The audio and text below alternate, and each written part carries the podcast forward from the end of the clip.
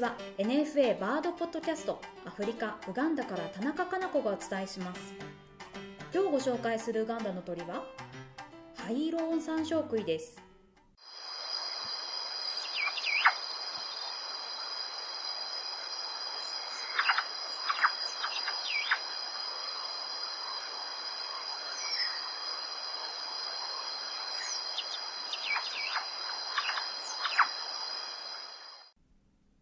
可愛いですね。なんかこう来てよ来てよって呼ばれてるように聞こえます。ハイイロオオサンショウクイはスズメ目サンショウクイ科の鳥です。サハラ砂漠以南のアフリカに分布していてウガンダでは北東部と南西部の標高が高い山間部に分布してるんですね。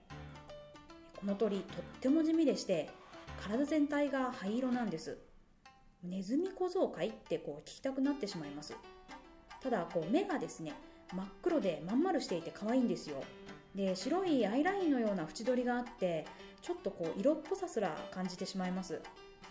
この鳥くちばしも黒いんですがこれが頑丈にできていて先が鍵状にちょっとだけ曲がってるんですね。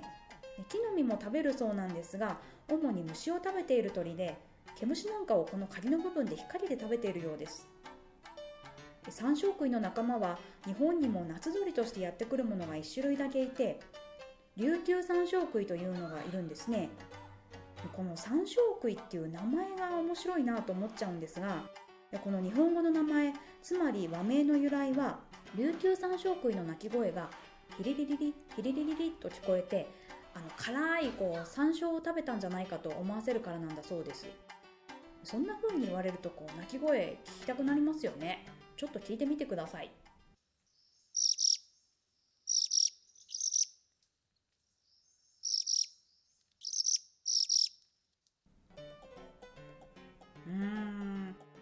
どうですかね？ヒリリリってこ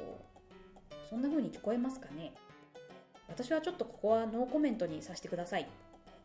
このポッドキャストでは和名で鳥を紹介していますが世界に9000ぐらいいると言われている鳥のほとんどに和名がついています。これってすごいことだなって思うんですよね。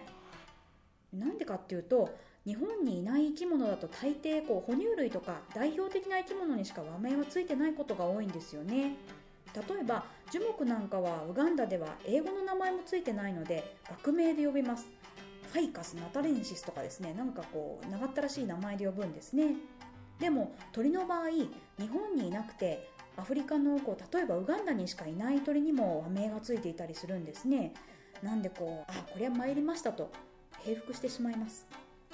ちなみに今使われている和名のほとんどは江戸時代に定着していて広く用いられていた和名を尊重して使ってるんだそうです。ただこの番組で紹介しているような外国にしかいない鳥については分類見た目の色や形学名英名を参考にして鳥の研究者さんが付けられた名前なんだそうです。これまで紹介したもの確かに振り返ってみると木越姫五色鳥だの木橋お長五色鳥だのもうこれ見たまんまやないかってこう突っ込みたくなるような名前がついてたんですけどこれはこう使い手が混乱しないように学者さんが配慮してつけてくださっていたんだなとこうあの今思うとね納得します。ただ自分が鳥だったらなんて名付けられていただろうかとこう想像するとちょっと見た目で判断されると恐ろしい気がしてなりませんね。以上今回は灰色オオサンショウクイをご紹介しました。NFA バードポッドキャストこの番組はナショナルフォレストリーオーソリティとネイチャーウガンダの協力でお伝えしました。